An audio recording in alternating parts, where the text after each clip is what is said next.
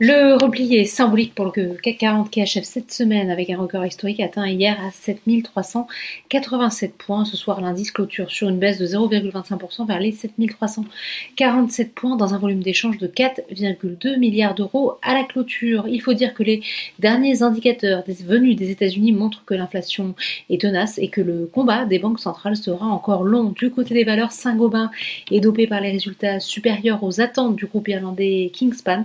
Le titre avant de 2,69%, plus forte hausse de l'indice. Safran s'offre une hausse de 2,06%, deuxième plus forte hausse de l'indice. Sanofi avance pour sa part de 1,42%. À l'inverse, Renault accuse la plus forte baisse de l'indice, 3,11%. La tech est de son côté pénalisée par les inquiétudes sur les taux. Téléperformance recule de 2,7%. Notons aussi que Hermès, qui après avoir démarré dans le rouge est finalement en petite hausse plus 0,34% malgré de solides résultats trimestriels, des analystes estiment que la récente performance de l'action suggère que la plupart des bonnes nouvelles ont déjà été intégrées. On passe maintenant au SBF 120 où on assiste un décollage du titre Air France KLM.